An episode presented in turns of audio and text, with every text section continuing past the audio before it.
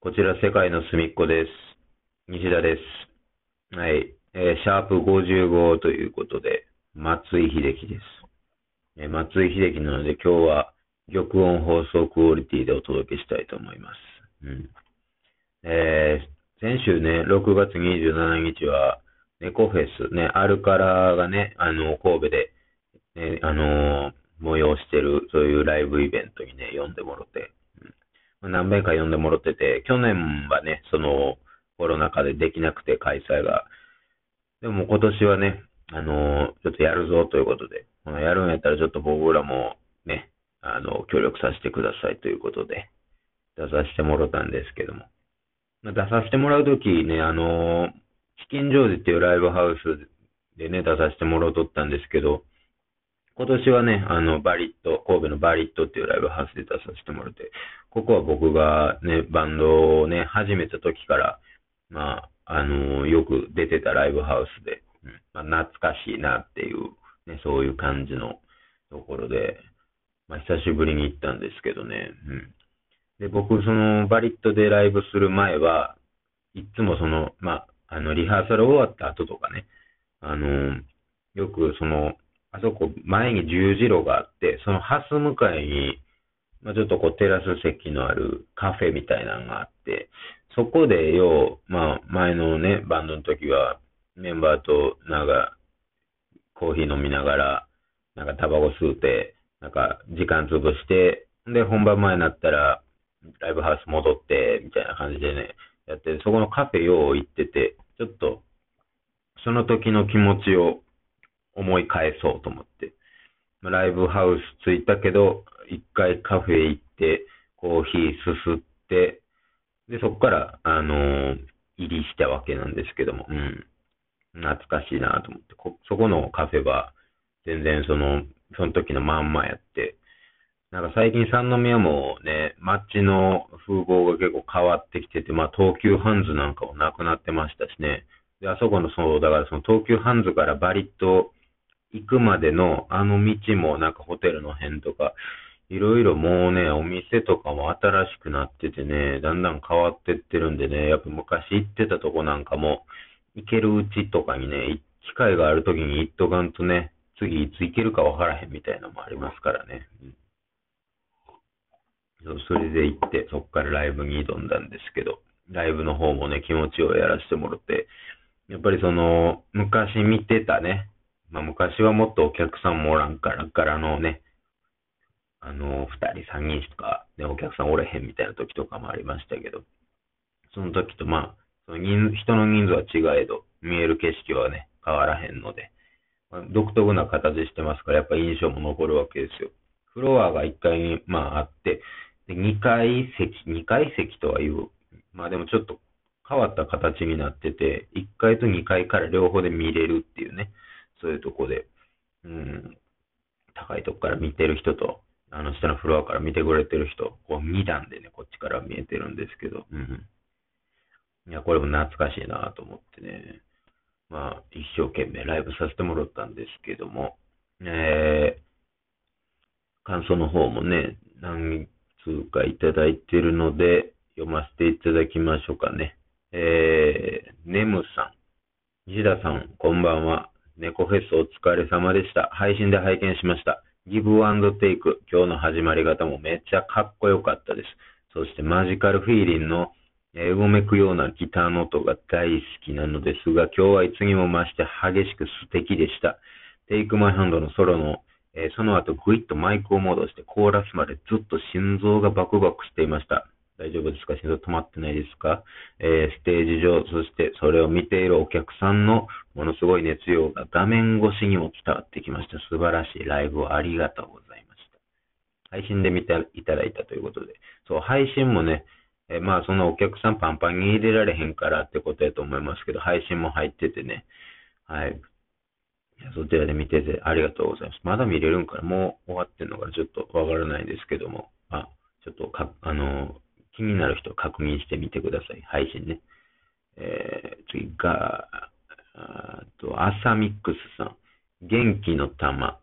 えー、背景西田和樹様。硬い入りですね。えー初の猫フェス、初バリットで、バリットで演奏する西田さんを見たかったので、すごく楽しみでした。ライブの感想などと、えー毎回大したことも言えず、似たようなことばかりしか言えないので、まえー面白くないと思いますが、失礼します。そんなことないですよ。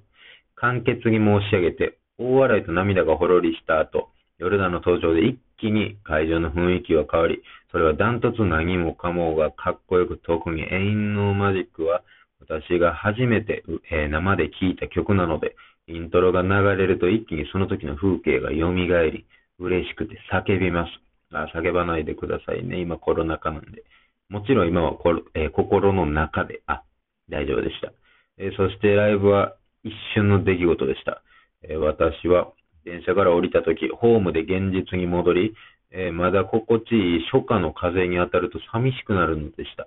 あれだけ楽しかったはずなのにと思い返すとまた切ない。え西田さんが今日こそは充実した日のまま夜を過ごせてますようにと帰路につきましたと。うん。なんか最後なんかちょっと文学っぽい締めしてはりますね。うん。まあ、ありがとうございます。そう、僕、あの、大笑いと涙がほろりした後っていうのは、僕らの手前が、ね、杉ムさん、クリトリックリスさん、ね、多分、それの後、それの話だと思うんですけど、うん。杉ムさんもすごかったです。まあ、あの、結構、絡んでいただいて、ね、すごく面白かったです。僕はね、すごく好きやったんですけど、この、なんて返したらええかが分からへんからずっと僕黙ってたんで、向こうはなんか僕のことを地蔵かなんかやと思ってるかもしれないですけど、心の中では、うわ、めちゃめちゃおもろいっすと思いながら、話、絡ん、絡んでいただいてました。はい。そう。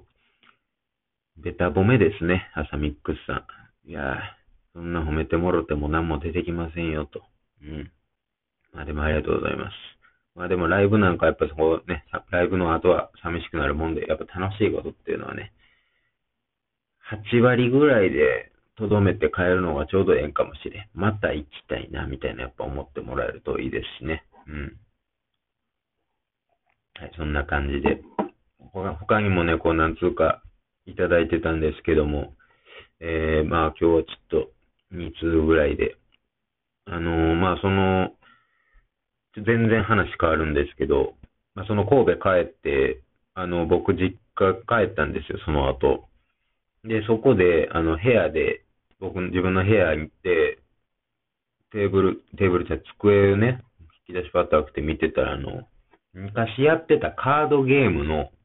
カードがあって、あの、遊戯王遊戯王のカード僕ら子供の時流行っててね。で、それ、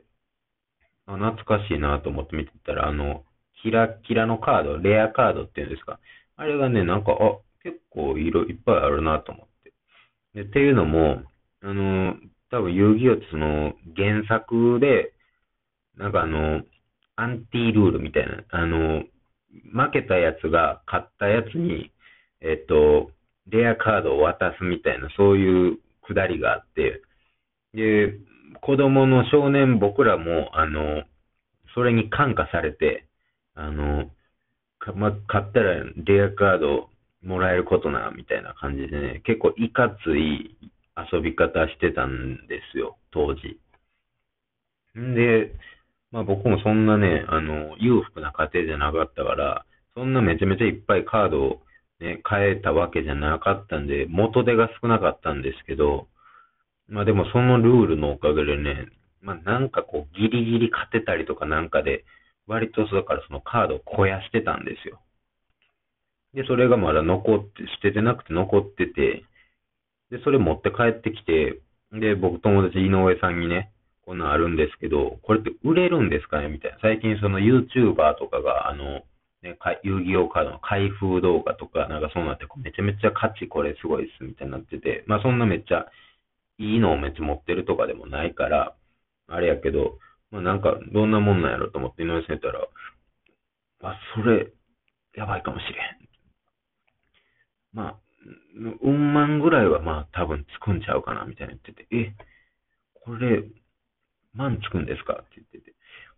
ちょっと僕でもそういうの分からへんから、ちょっとお店連れてってくれませんかねって言って、先日あの日本橋大阪の行って、で、売りに行って、ちょっともう今日の夜はうまいもん食いましたね、みたいな感じで、ね、持ってってて、ほんで、1軒目持ってって、店員さんバーッと渡したら、5分ぐらいで査定が終わって、早い、えらい早いな思って、なら、すいません。うちではこれ引き取れないですと。え？ちょっと傷が多すぎるので、ちょっとみたいになってて。で僕と井上さんはその事前にね、あ、結構これ状態綺麗やな。これもしかして結構やっぱ高い値段つくかもしれへんみたいな言ってたんですよ。え、これで汚いんやと思って。で、お店に置いてるね、そのお店にも中古のカードを売ってるから、見たら、中古って書いてるけど、全部新品ぐらいピカピカなんですよ。